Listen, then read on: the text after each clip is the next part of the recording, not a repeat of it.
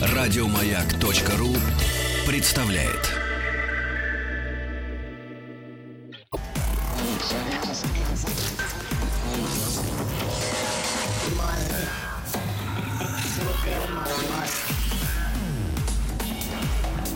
Объект 22.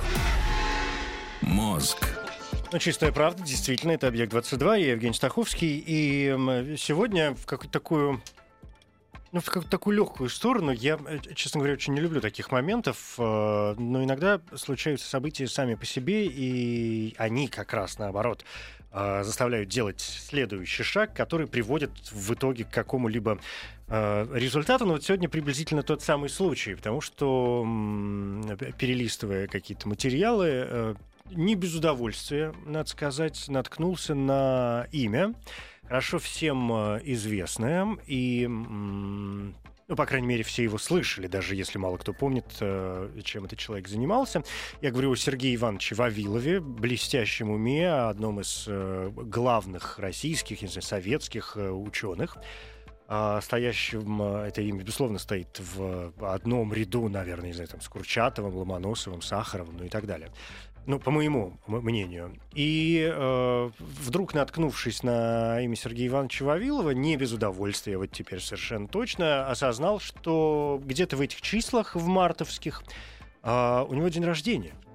И не просто день рождения, а в этом году еще и настоящий юбилей. Он родился в 1891 году в Москве, так что нетрудно посчитать 125-я годовщина со дня рождения Сергея Ивановича Вавилова, а, советского и российского физика, лауреата четырех э, государственных сталинских в то время еще премий. И ежели вообще открыть любой словарь на имени Сергей Вавилов, то первое, что там будет написано, это основатель научной школы физической оптики в СССР.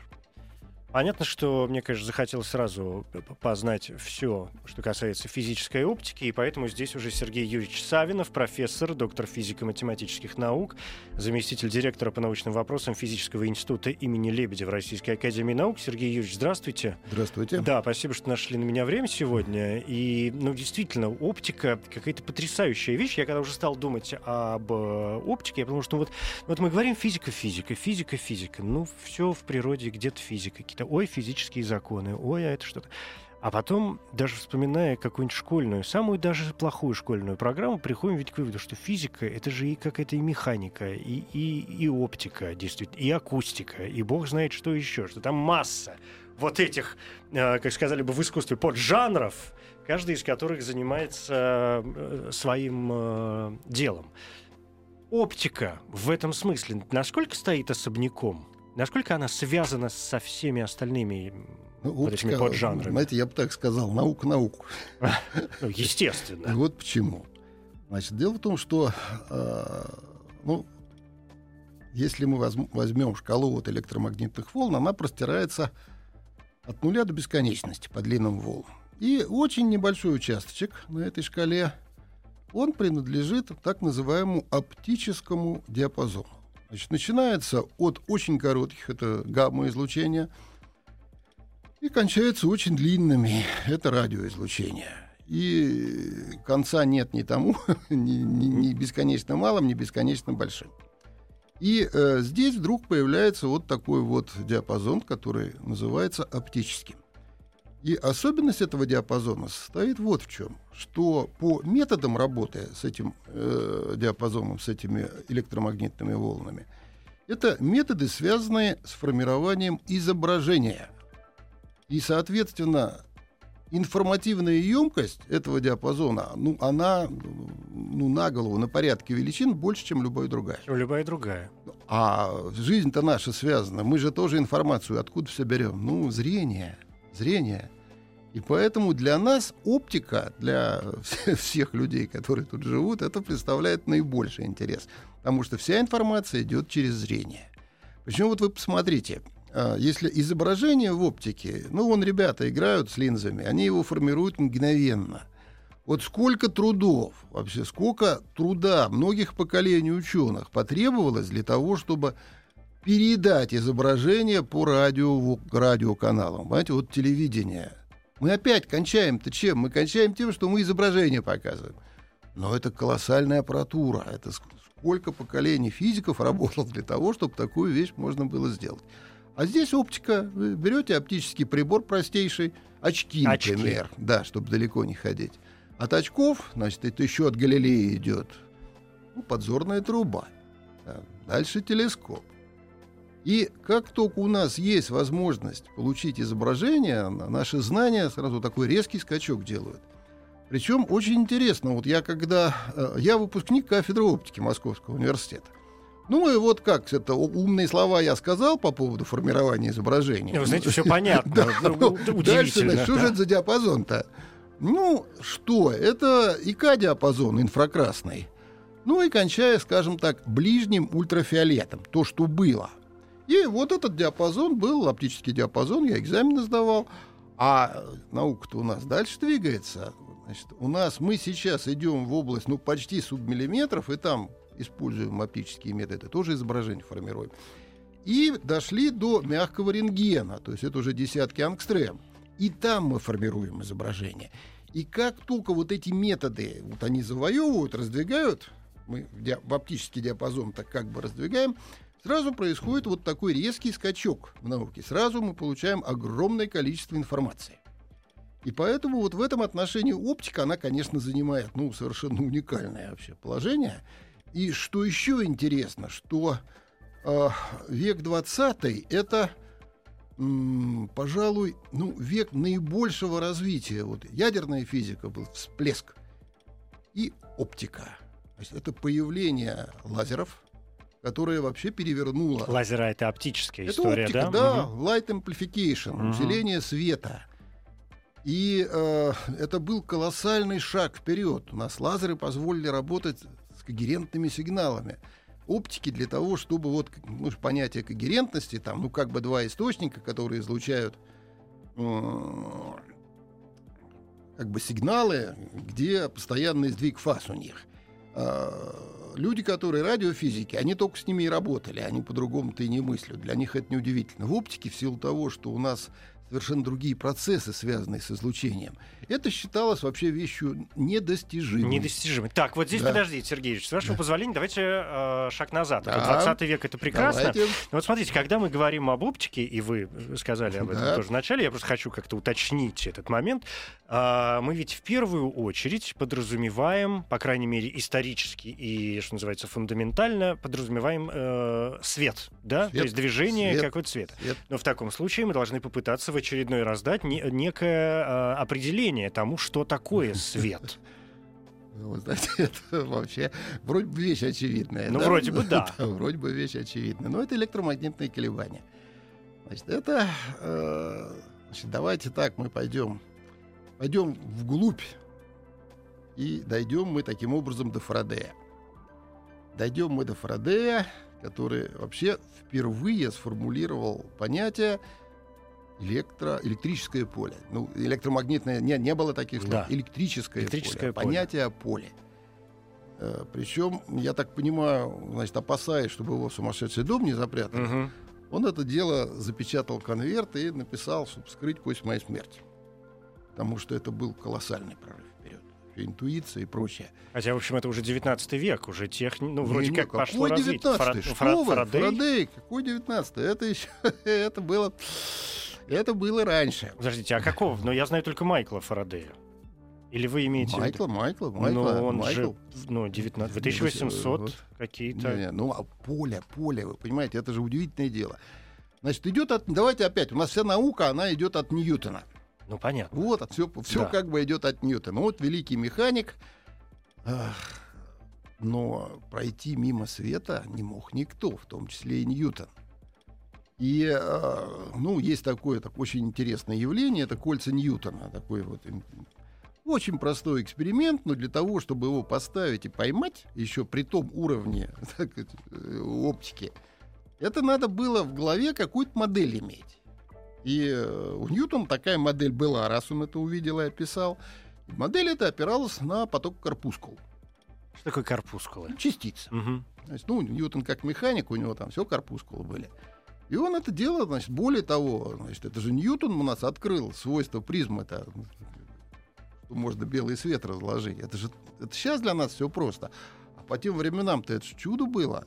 Вы понимаете, когда идет белый свет, ставится призма, и вдруг вы получаете радугу. Вот, потом по мере развития, значит, ну как, параллель шли. Вот у вас были магнитные явления, были оптические явления. И вот уже Фарадей, там, вращение плоскости, поляризация, это же фантастические вещи. Фарадей понял, что на самом деле он имеет дело, ну, как бы с разными сторонами одного и того же явления. То есть он пытался, и это сделал, объединить электрические и магнитные явления. Вот он объединил эти, значит, и потом, конечно, он некий итог подвел Максвелл некий итог подвел. Максвелл — это, ну, одна из, ну, видимо, не одна из, а самая красивая физическая теория, на которой на самом деле построена вот наша современная цивилизация. Она вся построена на на Максвелле? Там, ну, конечно, связь, он без, ну как мы, вот все, что нас окружает, угу. те же радиоволны, это все как бы э, наследство, такое наследие. И э, память наша благодарная должна этому человеку, конечно, быть очень благодарной. Причем, вы знаете, можно такую вещь привести. Вот в свое время ну, всегда обсуждаются во все времена соотношения фундаментальных и прикладных исследований. Разумеется. Ну и вот у нас был э, такой тоже выдающийся советский физик-оптик Михаил Бич Галанин, член-корреспондент России, э, Советской нашей э, Академии наук. Ну и вот как-то на одном из собраний, где такое обсуждение происходило, Михаил Дмитриевич так выразился. Сидим в большом зале конференции. Значит, э, весь этот зал залит светом. Сейчас дальше про Вавилова скажем. Значит, это первые люминесцентные лампы там у нас. Первая люстра, которая была вот в Советском Союзе. Это, значит, люстра с люминесцентными лампами. Вот такая люстра у нас горит. Выступает Михаил Дмитриевич и говорит, вы знаете, начал он с Фарадея, потом на Максвелла перешел. Ну, начал с Фарадея и говорит, что вот если бы он обсуждал проблему, как улучшить освещение, ну, говорит, сконцентрировался, говорит, бы на масляных плошках. Ну и, наверное, бы, говорит, преуспел. Ну, говорит, занимался, говорит, совершенно, говорит, другими вещами, которые ну, никакого отношения говорит, к проблеме освещения на первый взгляд не имели. А вы, говорит, посмотрите, как сейчас светло. Поэтому вот эта вещь, знаете, фундаментальные знания, вот как показывает вот все развитие, вот дает необычайный вклад вот в нашу обыденную жизнь. Ну, просто никогда непонятно, где выстрелят. Рано или поздно-то выстрелит, но не, просто надо дождаться абсолютно, момента. Абсолютно да. непонятно. Вы понимаете, я могу привести пример партийно-хозяйственного актива в Российской Академии, о, в Советской Академии в 1940 году. Ну, Ситуация, в общем, очень сложная. Все это помнят. Накануне войны. А вот э, войной это пахло давно. Как бы вот у всех на глазах идет. Но Вторая мировая уже шла с 39-го да, вообще-то да, вовсю. Да, у всех идет на глазах все эти процессы. Ну и вот выступающие говорят, что, товарищи, надо сконцентрироваться, вот надо все силы сконцентрировать на вопросах, связанных с решением оборонных задач. Стране нужны металл высокого качества, нужны танки, нужны самолеты. В физическом институте занимаются ядерной физикой. Ну, говорит, понимаем, понимаем, что вещь интересная. Но все же, говорит, вокруг понимают, что ну никакого практического выхода из этих исследований не будет. И Сергей Иванович Вавилов, вот которого вы сегодня вспоминали, значит, как он, ну, давайте скажем, нашел аргументы против этого. Что спасло? Он сказал, что ФИАН достаточно много времени уделяет вопросам обороны. И в частности, опять же, развитие оптики. Вот э, по его поручению академик Ландсберг занимается внедрением методов спектрального анализа э, на металлургических предприятиях. Ну, и это действительно, эта революция была. Это разработали стелоскопы переносные приборчики такие, спектру, ну, вот при, призма, и там две щелиновые, и сюда смотреть можно. И можно было определять качество, ну, анализ стали спектральный, и сразу определять, ну, пора выливать или нет. И э, поскольку э, как бы вот что свойственно для фиановского подхода, подход он всегда был исключительно такой фундаментальный, для того, чтобы сделать э, быстро и доступно вот эти методы, был организован журнал, который до сих пор есть, называется «Заводская лаборатория». Ну, потому что Ландсберг не мог ездить по всем заводам и каждому объяснять одно и то же. Вот, и в связи с этим вот этот журнал, значит, он э, публиковал и сейчас продолжает это делать, э, публикации, которые относились вот, ну, к решению достаточно прикладных задач, но которые исключительно важны были для отрасли. Ну и когда как бы посмотрели, то, в общем, пришли к выводу, что да, ладно, пускай занимается там какая-то группа в свое удовольствие, но, тем не менее, так сказать, определенной критике подвергали. Ну вот проходит несколько лет, и видите, как повернулось дело-то. Что оказалось, что и выход имеет, и народному хозяйству нужно. Даже, ну, сейчас можно оборонные вещи даже в сторону отодвинуть. Ну, вы посмотрите, как это получилось. Атомная электростанция, атомный флот. А все оттуда? Да, ну, конечно, а оттуда. да, радиоизотопные методы анализа. Сейчас же есть целая отрасль, называется ядерная медицина. То есть как бы вот настолько был правильный комплексный подход, но ведь для того, чтобы такой подход делать, ведь кадры нужны. Ведь вот в чем дело. А кадры их быстро не сделаешь. Это люди должны быть восприимчивы. Ну, надо как-то э, освоиться в этой новой отрасли. Ну, отрасль-то новая, да, хорошо. Ядерная да. медицина, ядерная медицина. Да, да, давайте, коптики, давайте вернемся назад к оптике. Смотрите-ка... Да. Э, вот у нас да, есть поле угу. электромагнитное, которое простирается, как я уже говорил, причем же это же сейчас мы так вот с такой легкостью говорим. Вот было гамма-излучение, ведь его специально выделили, что это нечто странное, нечто непонятное. Еще до гамма там рентгеновское излучение, которое тоже всех как бы на рога поставило. Какие-то чудеса и прочее. Вообще лауреат Нобелевской премии номер один. Нобелевская премия началась с э, рентгена. Да вот открытие, так были X-лучи. Это, значит, мы, как называем, рентген, там, рентген, да, ну по имени. А, на а Западе, а на да. Западе угу. X-ray. Вот у них X-ray, ну, у нас как-то мы с большим уважением относимся к тому, что сделали люди. Вот, и, э, соответственно, э, а был свет, это совершенно отдельно. И потом вот, когда э, как бы начинали анализировать и смотреть вот эти максвеллские уравнения, они вроде как все описывают. Ну вот оказалось, каждый диапазон, он характеризуется там своими особенностями.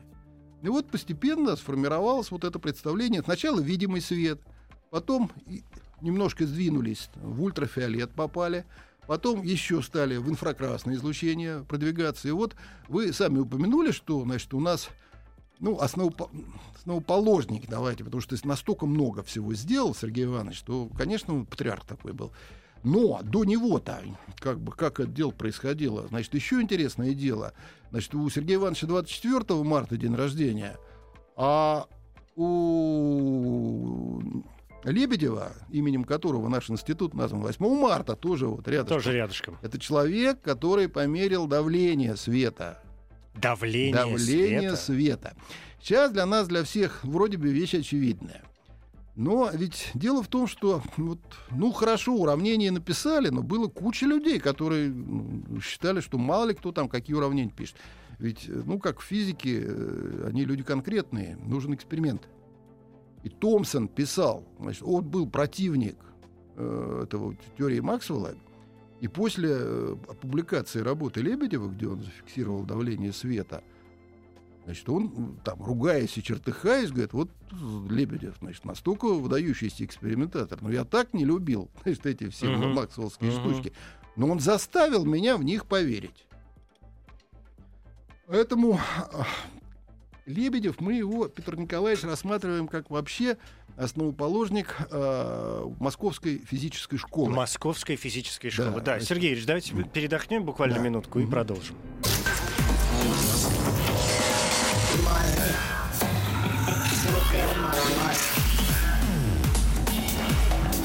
Объект 22.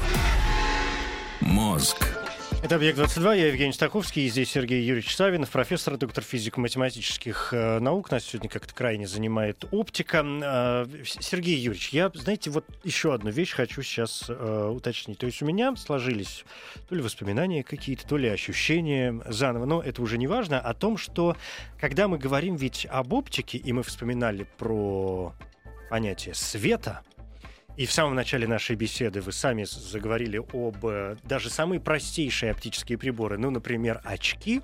А для чего человеку нужны очки? Вы в очках сейчас, я в очках сейчас. Нам нужны очки просто для того, ну, чтобы как-то видеть друг друга Хорошо получше. видеть, да. да.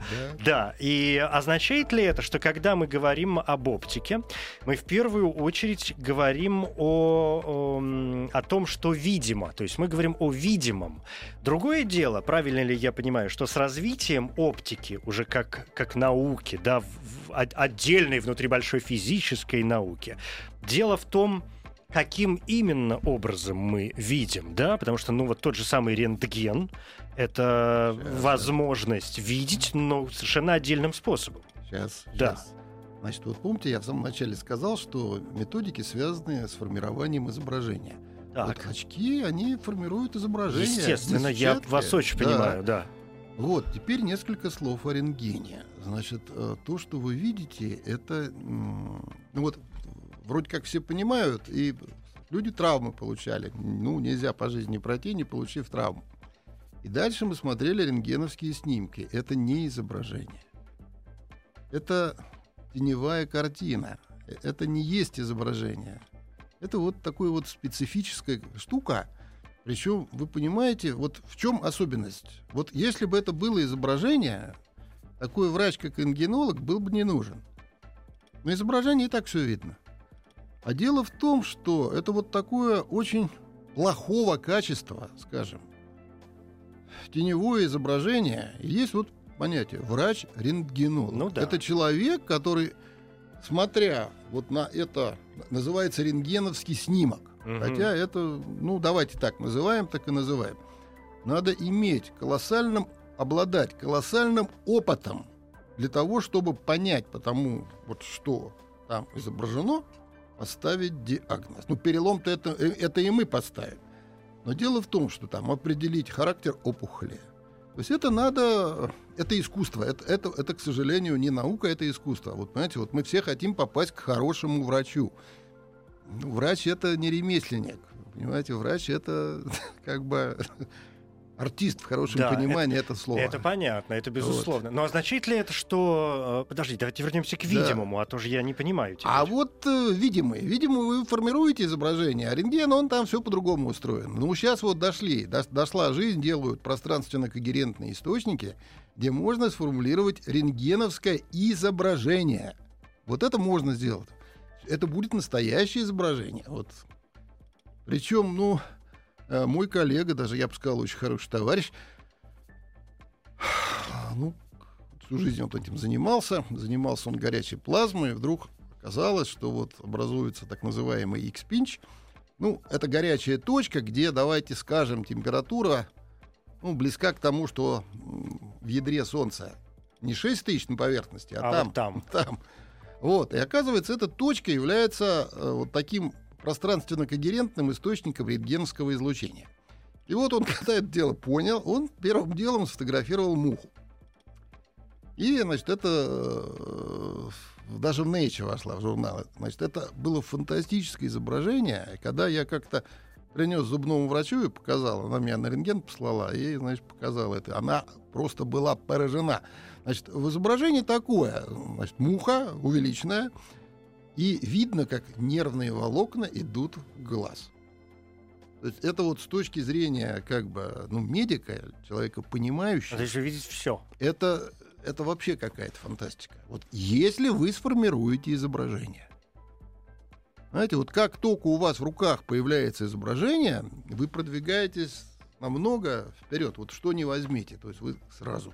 Да. Сразу Значит, можете- Сергей Юрьевич, Да. тогда означает ли это, что все равно оптика так или иначе завязана на то, чтобы сделать видимым Да, все невидимое? Да, да, получить изображение.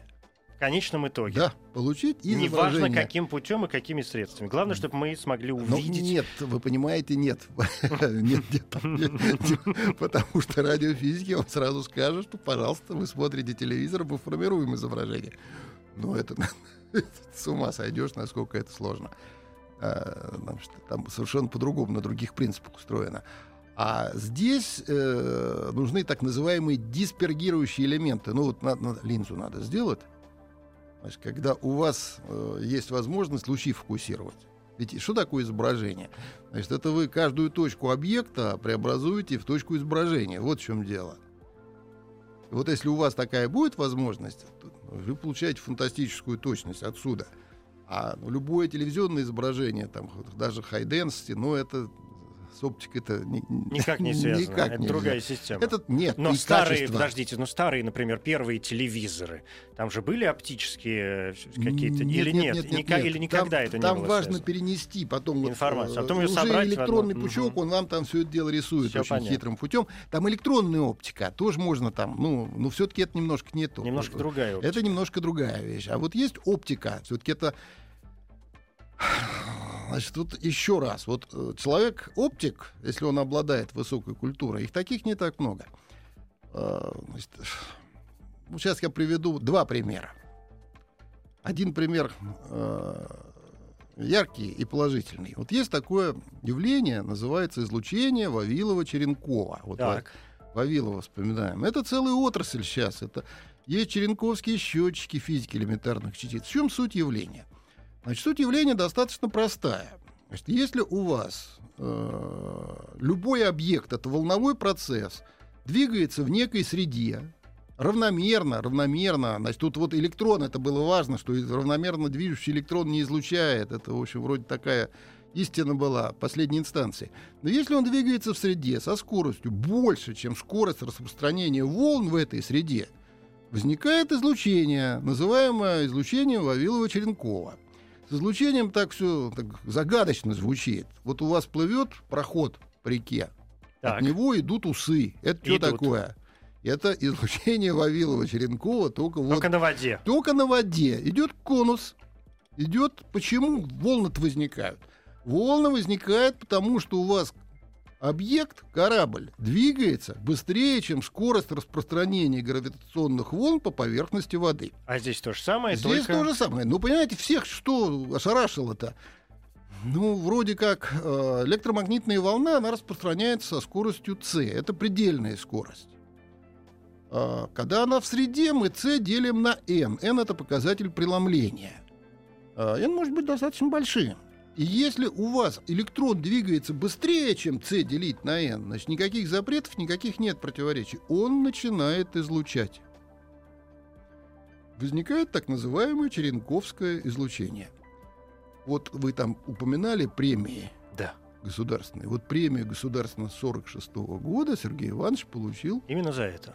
именно за это. Вот Черенков, Сергей Иванович Вавилов, там и Франк. Слушайте, я сейчас позволю себе задать вот самые дурацкие, конечно, Да, вопросы всех времен и народов о том, что с ним сделали дальше. Ну, то есть, в, чем практическое было применение? И А, где сегодня Сейчас, оно, да. сейчас, Мгм. сейчас это, да что вы, это значит, значит, э, раз элементарные частицы излучает, ну это же... Значит, с ней надо Значит, что-то вы делать, вы её конечно. видите? Да, да. Детектор сделаем. Детектор. Детектор. Детектор элементарных частиц. Это черенковские счетчики, так называемые. Это получило широчайшее развитие, одни из наиболее часто используемых. Вот на Большом адронном коллайдере. Все, все используется это дело. Но тогда оно было чрезвычайно красивое и необычное явление. Значит, дело в том, что значит, как, как это явление было обнаружено. Значит, исследовали люминесценцию. Сергей Иванович Вавилов, он у нас как бы отец-основатель Люминесценции. да, исследований по Мгм. люминесценции, и у него первая премия сталинская, она как раз связана со, за фундаментальной работой в области люминесценции. Значит, э, брался радиоактивный препарат, который был гамма-активен, гамма-излучение. Ну, тоже излучение, но тогда это как-то не так воспринималось. Это очень короткие излучения, это гамма-лучи. И исследовали свечение солей ураниловых э, под воздействием гамма-излучения. Соль начинали светиться. Ну, раствор этот. Ну, вроде такое заурядное явление. Ну, таких явлений... Ну, мало ли. Да мало ли, вот это, вся люминесценция на этом построена. Чем-то воздействует, и Фосфор сам по себе светится. и Ну что? вот, и, значит, за некоторое время до этого, по-моему, то ли за год, то ли даже меньше, во Франции это, это было обнаружено, все, сказали, люминесценция. А что такое люминесценция? Сейчас еще поясним по определению Сергея Ивановича Вавилова. Ну, у вас любой предмет, он нагрет, обладает какой-то температурой. Если он нагрет, он будет излучать. Любой Ну, предмет нагрет? Любой нагрет. Ну, не, не абсолютный же ноль у вас. Всегда какая-то есть. ну, М, ну да, не абсолютно. да, ноль, да. ну железяку нагрели смысле как да. следует, Мгм. начинает светиться, значит, попадаете в видимую область. Это нормальное явление. Так вот, все, что сверх вот этого теплового излучения, называется люминесценцией. Вот при э, комнатной температуре предмет не светится, а вдруг он светиться начинает. Ага, вот значит у него сверхтемпературная. Это называется люминесценция. Но люминесценция любая обладает конечной длительностью. Если вы убрали причину, которую вызвала эту люминесценцию, у вас какое-то время свечение будет продолжаться. Ну, это вот как бы там основополагающая э, постулат, так не постулат, экспериментальный факт люминесценции. Значит, здесь сразу проверили. Нету конечной длительности. Убрали источник, ну, перекрыли там. Все, перестало светиться. Дальше, значит, и вот его пер- первая премия была, значит, исследовался процесс тушения. Вы можете ну, что-то добавить, тушитель такой, и у вас резко уменьшится. Вот в раствор этот добавляют, ничего не уменьшается. Дальше концентрацию меняют, ничего не меняется.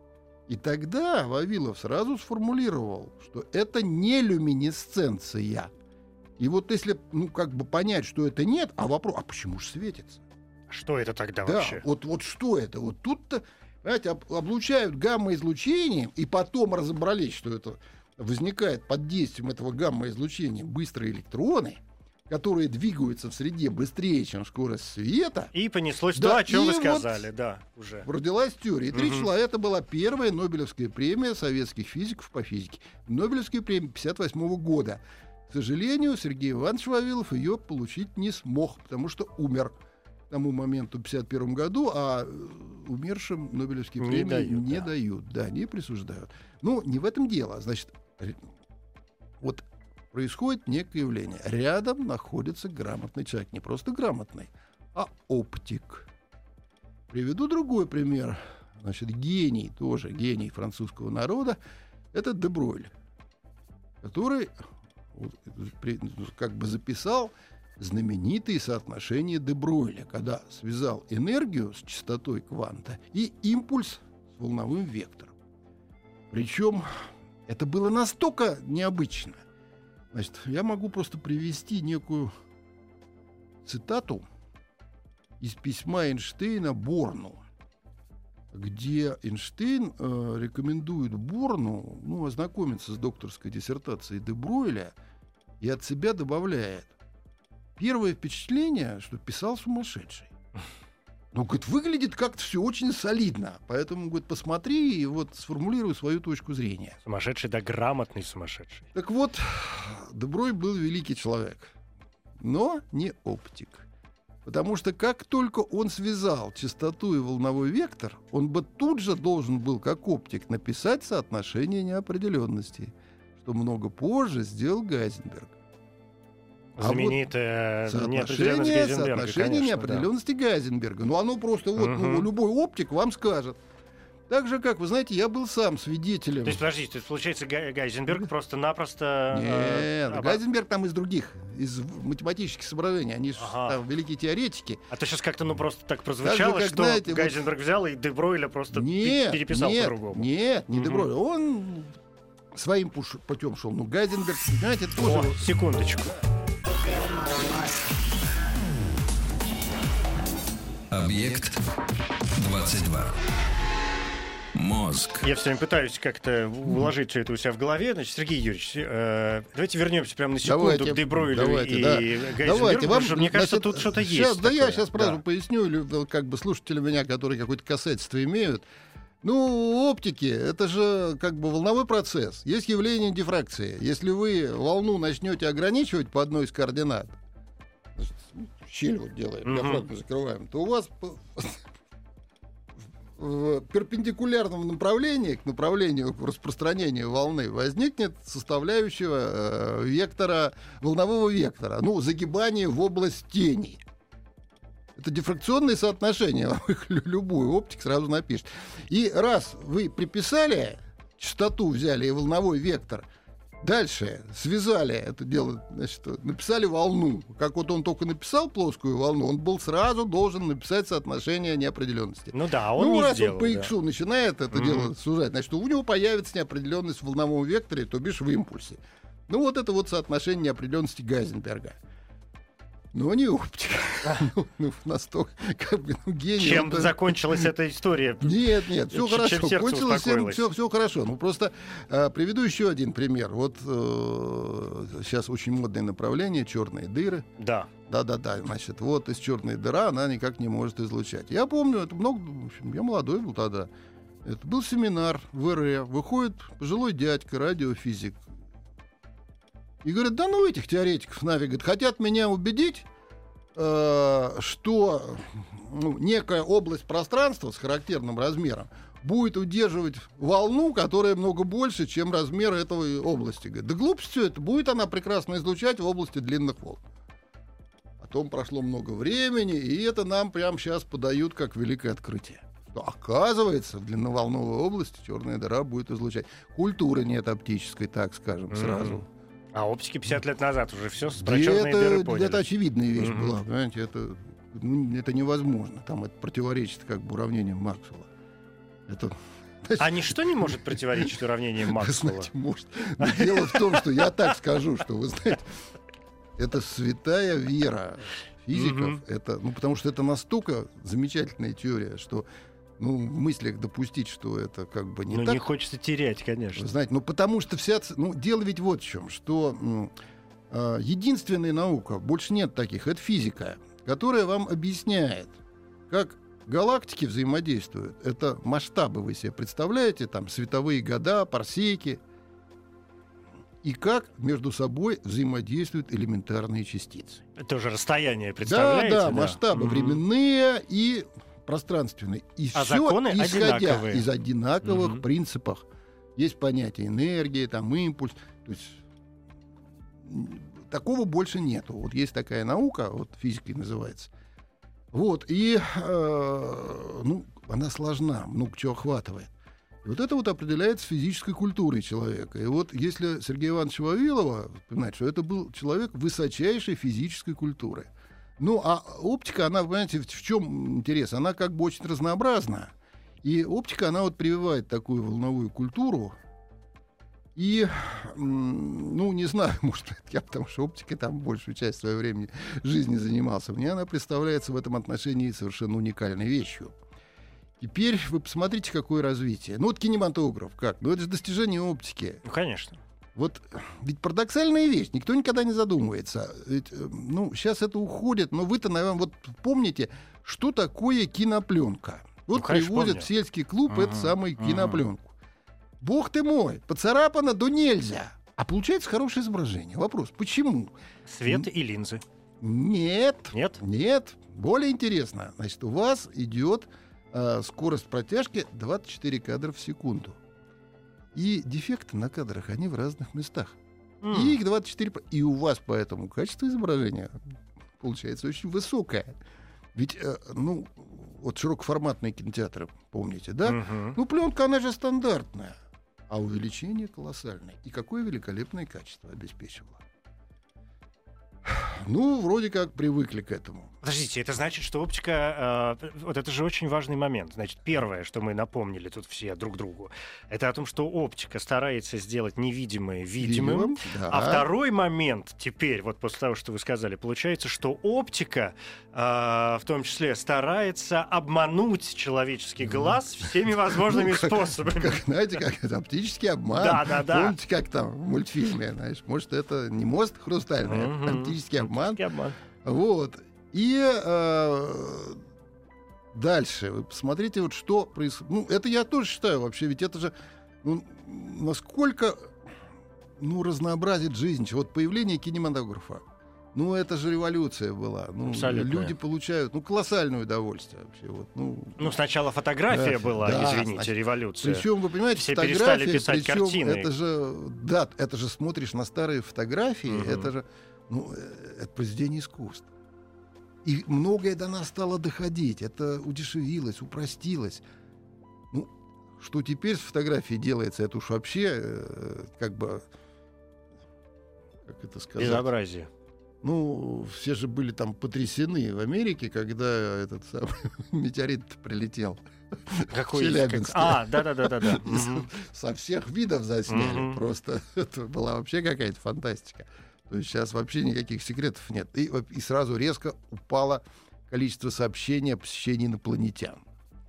Сейчас никаких нет инопланетян, потому что их бы тут же сфотографировали, и все бы это тут же разместили в интернет. И... Теперь интернет, интернет, провода, провода. Были провода, а сейчас у нас что? А сейчас у нас волокно. Оптоволокно. Оптоволокно. И у нас вместо электроники, наука была наук некоторое время тому назад, у нас теперь выходит фотоника. Мы теперь работаем с А оптическими фотон это же сигналами. ведь тоже свет. Свет, свет, Ну, да. это Самый вот- самый да, свет это, в самой значит, своей. Да, это фотоника. Это вот н- нету тех проблем, которые были в электронике. Нет контактов, которые греются. Можно передавать по одному кабелю невероятное количество информации. Но вот здесь еще есть один момент перед тем, как оптоволокно. Это появление лазеров. Это, это, конечно, вещь совершенно фантастическая. И опять надо бы упомянуть мне двух фиановцев.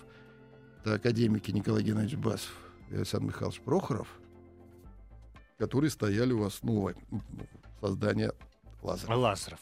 А, Сергей Юрьевич, Да. лазеры мне представляются вообще какой-то отдельной очень большой э, действительно Это темой. Да.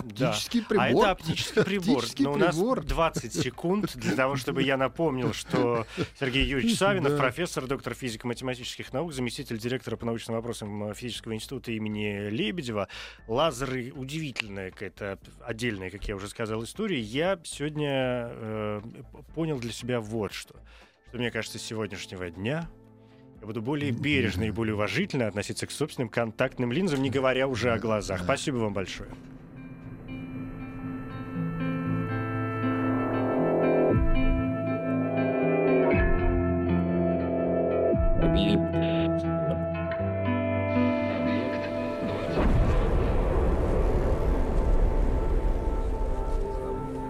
Объект 22. Еще больше подкастов на радиомаяк.ру.